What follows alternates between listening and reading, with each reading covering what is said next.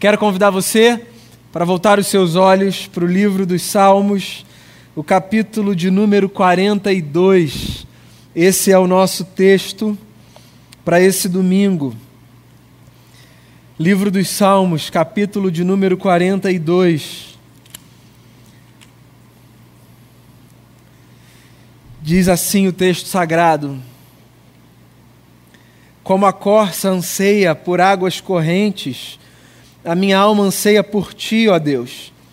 A minha alma tem sede de Deus, do Deus vivo. Quando poderei entrar para apresentar-me a Deus? Minhas lágrimas têm sido meu alimento de dia e de noite, pois me perguntam o tempo todo onde está o seu Deus. Quando me lembro destas coisas, choro angustiado, pois eu costumava ir com a multidão, conduzindo a procissão à casa de Deus, com cantos de alegria e de ação de graças entre a multidão que festejava. Por que você está assim tão triste, ó minha alma? Por que está assim tão perturbada dentro de mim? Põe a sua esperança em Deus, pois ainda o louvarei. Ele é o meu Salvador e o meu Deus. A minha alma está profundamente triste, por isso de ti me lembro desde a terra do Jordão, das alturas do Hermon, desde o monte Mizar. Abismo chama abismo, ao rugir das tuas cachoeiras, todas as tuas ondas e vagalhões se abateram sobre mim. Conceda-me o Senhor o seu fiel amor de dia. De noite esteja comigo a sua canção. É a minha oração ao Deus que me dá vida. Direi a Deus, minha rocha, por que te esqueceste de mim? Por que devo sair vagueando e pranteando, oprimido pelo inimigo? Até os meus ossos sofrem agonia mortal quando os meus adversários zombam de mim, perguntando-me o tempo todo: onde está o seu Deus? Por que você está assim tão triste, ó minha alma? Por que está assim tão perturbada dentro de mim? Põe a sua esperança em Deus, pois ainda o louvarei. Ele é o meu Salvador e o meu Deus. Esse é o Salmo 42, uma oração linda que, por sinal, continua no capítulo 43. Salmo 42 e o Salmo 43 formam os dois uma única canção. E essa é uma oração linda que faz a gente pensar numa das funcionalidades, num dos propósitos da oração. Por sinal, é sobre isso que eu quero conversar com você, não só hoje, mas nos próximos dois domingos também. Hoje a gente começa uma nova série de mensagens aqui na nossa comunidade, que eu resolvi chamar de Mergulhos da Alma. Pois é, eu gosto dessa ideia para pensar no que oração significa. Eu acho que orar, em alguma medida, significa experimentar mergulhos da alma. Eu não quero que você desconstrua e abandone tudo que você já aprendeu e já construiu sobre oração ao longo da sua caminhada. É possível que, se perguntarem a você o que significa orar, é possível que você já tenha as suas respostas próprias, prontas, os seus conceitos definidos. E o meu propósito nesses três encontros sobre oração não é o de fazer você descartar o que você já aprendeu sobre oração. É o de talvez colaborar para que você tenha um olhar um pouquinho mais amplo sobre o tema. A oração é uma das atividades mais lindas, mais belas que a comunidade dos seguidores e das seguidoras de Jesus pode desfrutar. Um pregador do século passado chamado Martin Lloyd Jones disse certa vez que nunca um homem se encontra tão grande como quando ele se coloca de joelhos diante de Deus em oração.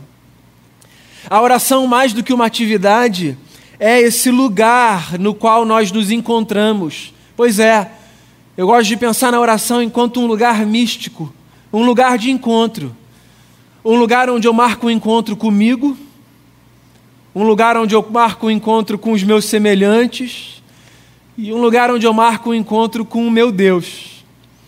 Daí já dá para você imaginar por quais caminhos a gente vai percorrer nessa jornada, certo? Esses serão os três mergulhos da alma ao falar sobre oração, que eu pretendo convidar você a fazer comigo.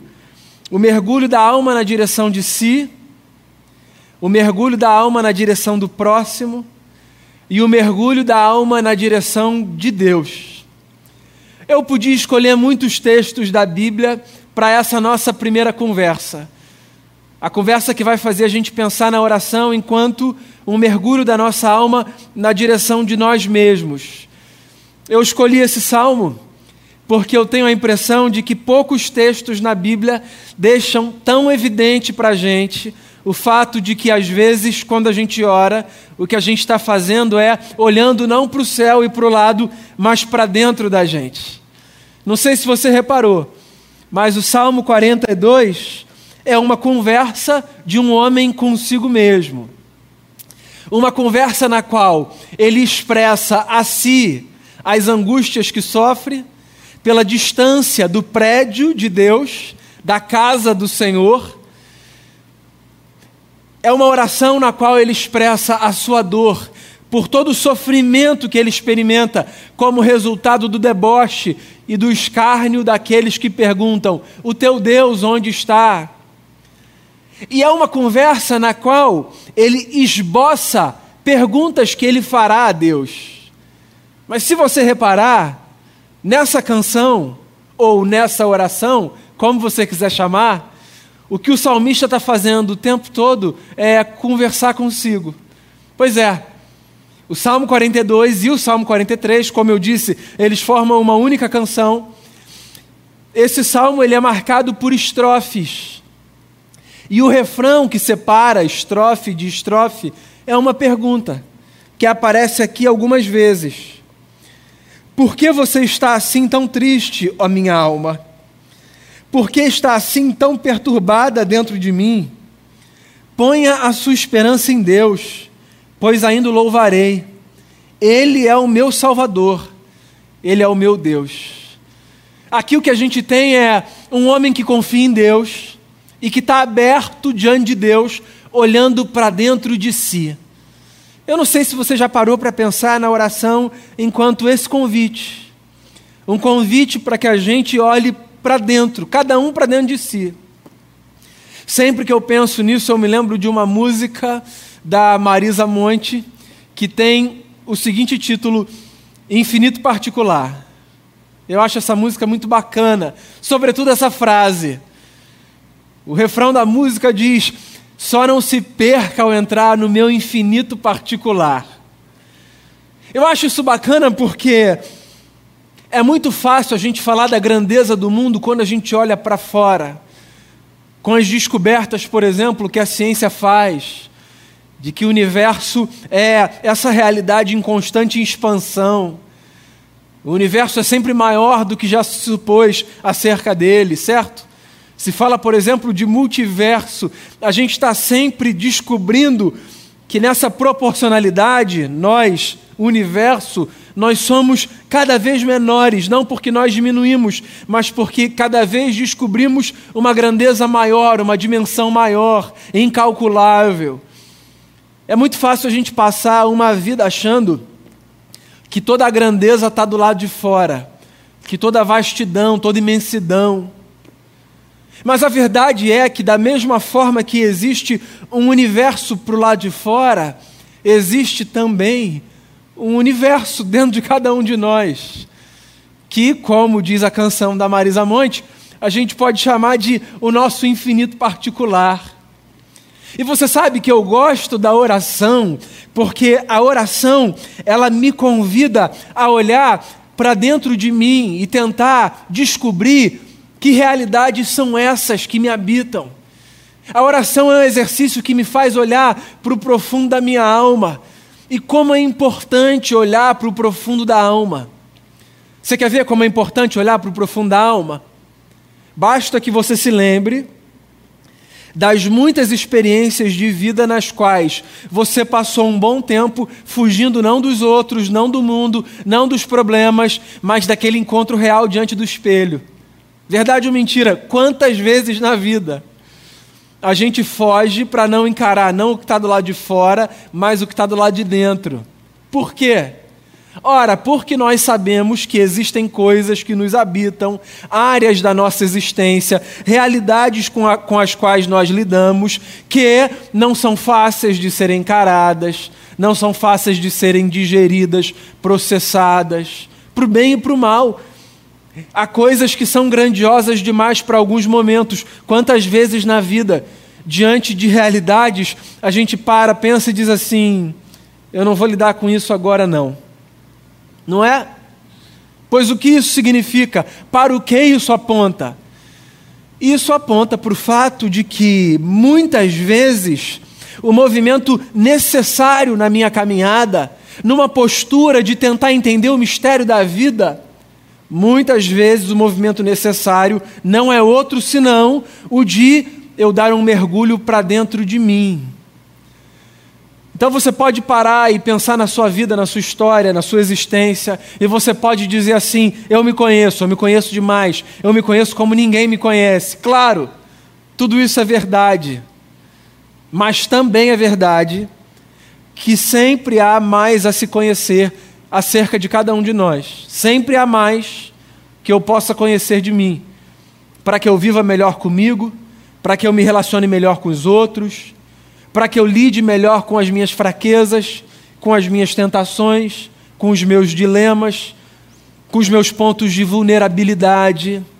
Pois é, eu queria encorajar você a, sempre que pensar na oração, pensar na oração enquanto essa experiência mística que te coloca diante do espelho. Algumas das suas orações serão testemunhadas por Deus, mas não passarão de conversas com a sua alma. Por que você está abatida, ó minha alma? Por que você está perturbada aí dentro de mim? Confie em Deus, coloque nele a sua esperança, você ainda o louvará. Pois então, é importante que a gente dê um mergulho para dentro da gente. Por quê? Porque no profundo da nossa alma existem realidades desconhecidas, negligenciadas, relegadas, tesouros. Recentemente, uma das minhas descobertas literárias mais fascinantes é uma jovem já falecida que passou boa parte da sua vida nos campos de concentração nazistas. Uma irmã conhecida por aqueles que se interessam pelas tradições místicas da fé cristã. E se você tem interesse nesse tema, se ele acende alguma luz, depois a gente pode conversar sobre isso. Essa irmã se chama Eti Rilesum. Ela fala muito sobre a importância da gente buscar Deus não necessariamente do lado de fora, mas no profundo da alma. Existe o seu diário publicado, inclusive em língua portuguesa, um diário que ela escreveu nos campos de concentração, naquele lugar de dor, de sofrimento, naquele lugar maligno, de realidades demoníacas, sabe? Barra humanas. No seu diário, algumas coisas me cativaram profundamente. Dentre elas, uma frase em que ela diz assim: A única certeza sobre como te deves comportar só pode brotar das nascentes que jorram do profundo de ti mesmo. Portanto, ao tentar encontrar sentido para a sua vida, mergulhe para dentro de si, porque ali, dentro de si, você encontrará Deus. Esse é o primeiro desafio que eu queria fazer a você em oração. Mergulhe para dentro de si porque você encontrará realidades que te ajudarão a se entender, a lidar melhor com os seus dilemas, a encarar melhor a vida, os seus relacionamentos e a sua fé. Mais uma razão pela qual eu acho que você deve fazer um mergulho para dentro de si, nas suas experiências de oração. Eu acho que você deve fazer um mergulho para dentro de si, porque a oração, enquanto um mergulho da alma para dentro de si, ela é uma forma da gente dar uma pausa das distrações do mundo para que a gente possa ouvir os ruídos da nossa alma. Isso é uma coisa curiosa. O movimento evangélico brasileiro não tem muito costume de algumas tradições e algumas disciplinas que a cristandade pratica ao longo de toda a sua trajetória, que seriam muito enriquecedoras para a nossa fé se nós as praticássemos. Então, por exemplo, nós somos muito mais efusivos, agitados, envolvidos assim com muitas atividades e com muitas agendas e com muita velocidade do que contemplativos, do que é, gente que considera a pausa como uma experiência cultica. Nós, nós navegamos muito mais pelas ondas da agitação do que pelas ondas da tranquilidade da existência. E você sabe que, ao navegarmos constantemente pelas ondas da agitação, negligenciando a tranquilidade da existência, muitas vezes nós passamos a vida distraídos. Queria que você pensasse no mundo enquanto essa realidade de muitos barulhos, uma realidade ensurdecedora. Há muito ruído, muito ruído, muito barulho, muita informação, muita coisa acontecendo. Há muita coisa tentando capturar a nossa atenção, muita coisa com a qual a gente pode se distrair. E quando a gente ora, olhando para dentro, o que, que a gente faz? Quando a gente ora, a gente se disciplina para que as distrações desse mundo sejam dissipadas e a gente encontre então o som da nossa alma. Mais uma coisa que eu queria recomendar a você. Queria recomendar a você a jogar no Google Lectio Divina ou leitura orante, como você quiser chamar. Se informa um pouco sobre isso, sobre essa prática sobre essa atividade, sobre essa postura de, de devoção. Tenta entender o que significa, por exemplo, eu olhar para textos da Bíblia no silêncio, sem distração. Eu pegar, por exemplo, um salmo, pegar um verso, olhar para esse verso, sei lá, o Salmo 42:1, que é o começo aqui do capítulo que eu li. Olhar para esse texto e tentar entender quais sons esse texto provoca lá no fundo da minha alma. Então, por exemplo, o texto diz assim: Como a corça anseia por águas correntes, a minha alma anseia por ti, ó Deus. Daí eu leio de novo: Como a corça anseia por águas correntes, a minha alma anseia por ti, ó Deus. E aí eu paro aí. E eu não estou lendo para fazer exegese do texto, para entender o que o texto fala no hebraico, para entender quem é o autor. Eu estou lendo nessa tentativa de discernir o que na minha alma eu escuto ao olhar para essas palavras divinas. E aí eu paro e eu escrevo uma pequena oração a partir daquilo que eu li. Experimenta fazer isso. Sem distração, sem ruído, sem ninguém. Um momento só seu e do texto seu e da sua alma, seu e de Deus. É possível, irmão e irmã, que você descubra sons que te habitavam. Você entende o que eu estou falando? É possível que você encontre barulhos da sua alma que você nem sabia que estavam aí.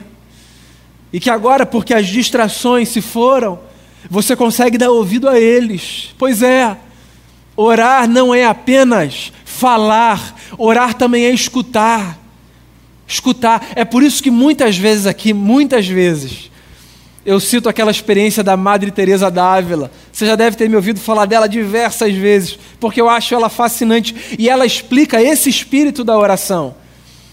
Uma vez perguntaram a ela, Madre, irmã, quando a irmã ora, o que a irmã diz a Deus em oração? E ela disse assim: Eu não digo nada, eu só escuto. Então voltaram a perguntar, madre, quando a irmã ora, o que Deus diz em oração? E aí ela responde dizendo: ele não diz nada, ele só escuta. Ou seja, a oração também é uma experiência de silêncio, de silêncio. Por quê? Porque só no silêncio nós discerniremos os ruídos da nossa alma. Lembra de uma fala de Jesus? Quando Jesus está ensinando os seus discípulos a orarem, está lá em Mateus, nos primeiros capítulos, no 6, se não me falha a memória. Jesus diz assim: quando vocês orarem, não sejam como os tagarelas. Não está essa palavra lá, mas a ideia é essa. Quando vocês orarem, não sejam como essa gente que fica repetindo palavras como essa gente de boca acelerada, que fala, fala, fala, fala, fala, fala. E aí Jesus ainda explica: essa gente acha que pelo muito falar eles vão ser ouvidos. E aí o mestre diz: quando você orar, vai para o seu quarto, entra no seu quarto, Deus te vê em secreto. Ou seja, Jesus leva a oração para esse lugar da intimidade que dispensa palavras mil que se acumulam, porque as muitas palavras às vezes não passam de uma distração. Quantas vezes as nossas orações não passam de rezas prontas? E aí aqui eu estou usando reza no sentido bem pejorativo mesmo, sabe? Naquela ideia de, de palavras repetidas que se encaixam de maneira mecânica, mas que não fazem sentido necessariamente porque eu experimento no profundo do coração. Então eu queria convidar você a orar fazendo um mergulho para dentro de si. Porque é possível que ao orar, mergulhando para dentro de si, no silêncio da alma, você se distancie das distrações e dos barulhos desse mundo e você ouça os ruídos que o próprio Espírito de Deus coloca dentro de você. E aí você vai se conhecer melhor e você vai saber para onde você anda, que decisão você toma, o que precisa amadurecer. Ainda tem mais uma razão pela qual eu acho que você deve mergulhar para dentro de si na experiência da oração.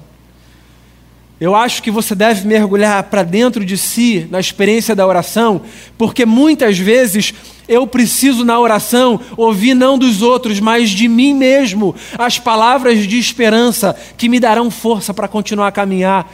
É isso que o salmista está fazendo. O tempo todo ele está dizendo: por que você está abatida? Ele faz uma pergunta e ele vem com uma resposta. Ele diz assim: Por que você está abatida, ó minha alma? E logo diz: Espera em Deus, confia em Deus, coloca a sua esperança em Deus. A vida é muito louca, muito louca. Há momentos na vida que eu preciso do encorajamento que vem de fora. Há momentos na vida que eu preciso da fala dos meus amigos, dos meus irmãos, dos meus familiares. Há momentos na vida que eu preciso ouvir Deus na natureza, sabe? Como o salmo que a gente leu no domingo passado, se não me falha a memória, o Diego leu no começo da celebração. Um dia discursa outro dia, uma noite proclama outra noite. Às vezes a gente ouve Deus do lado de fora, nos recados que a natureza nos dá. A gente ouve na boca do nosso irmão, da nossa irmã, nos livros que a gente lê. Às vezes, a gente precisa das conversas que nascem no profundo da nossa existência e da nossa alma a gente precisa abandonar esse estigma que faz a gente acreditar que o sujeito que conversa sozinho é meio que um louco. A gente precisa conversar com a gente. Se você puder não fazer isso em público, é melhor, porque aí, assim, ninguém vai te achar de fato esquisito. Mas, assim, em algum momento eu preciso parar e conversar comigo. Eu preciso ouvir o que eu tenho a me dizer. E o que eu tenho a me dizer?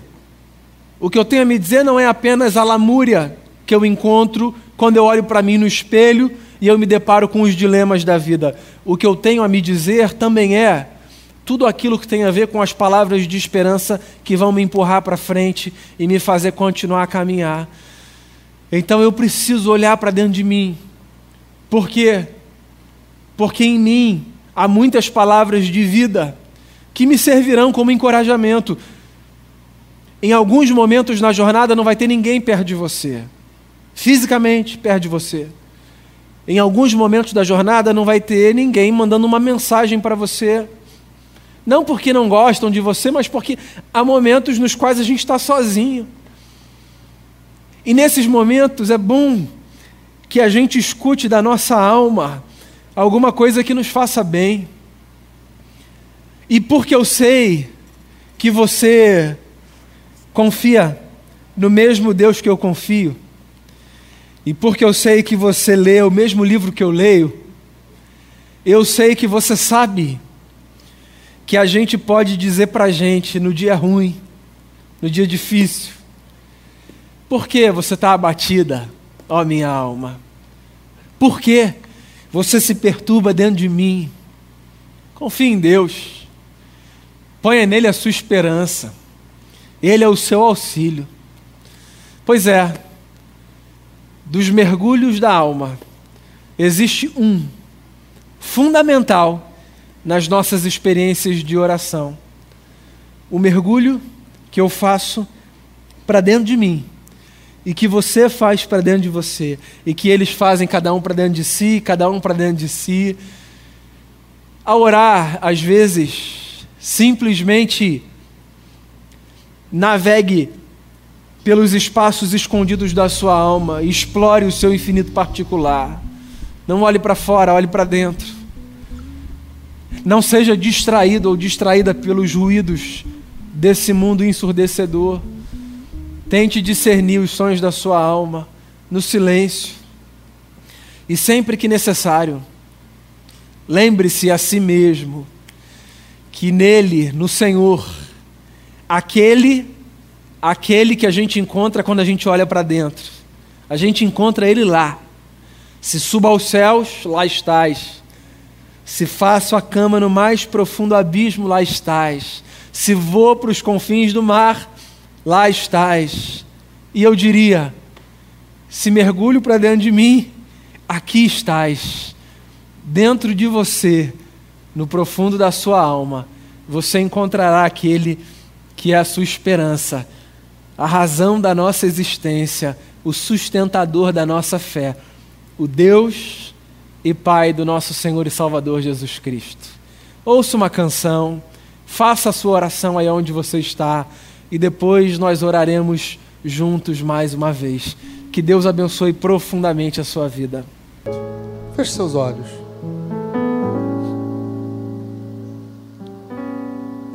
Pai querido,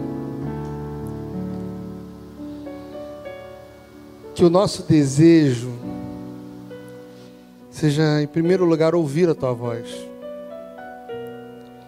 Que a gente tenha a tranquilidade suficiente para nos nossos momentos de angústia, de desesperança, de ansiedade, de medo, parar e ouvir o que o Senhor tem a falar conosco. Acabamos de cantar uma música que fala sobre o primeiro amor. E nesse estágio, geralmente, a nossa confiança em Ti está a mil. A gente acredita realmente que o Senhor pode todas as coisas, que o Senhor faz todas as coisas, que o Senhor ouve as nossas orações.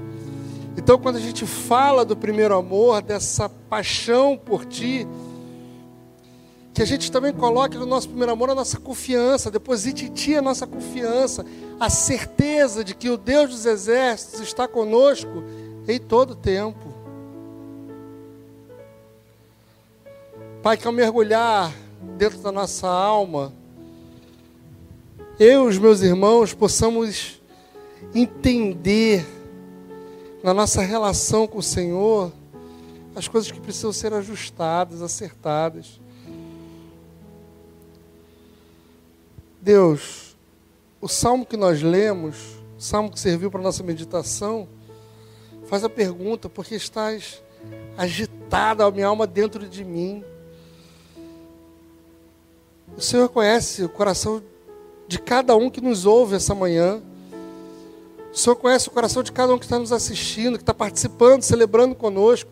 E o Senhor sabe quais são as inquietações que estão nos nossos corações. Por que, a nossa alma tem andado agitada. O Senhor conhece. Deus, mas que essa euforia, essa angústia, esse medo, todo caia por terra em nome de Jesus e o que haja dentro da nossa alma é a paz, porque sabemos que o Senhor está conosco em todo o tempo. Aos nossos irmãos que essa manhã choram,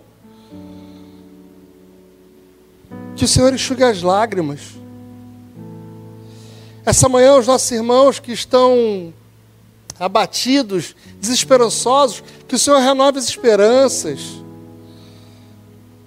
que em nome de Jesus possamos mergulhar dentro da nossa alma. E quando nós voltarmos à superfície, voltarmos muito mais cheios e lavados e preenchidos da presença de Jesus Cristo sobre as nossas vidas.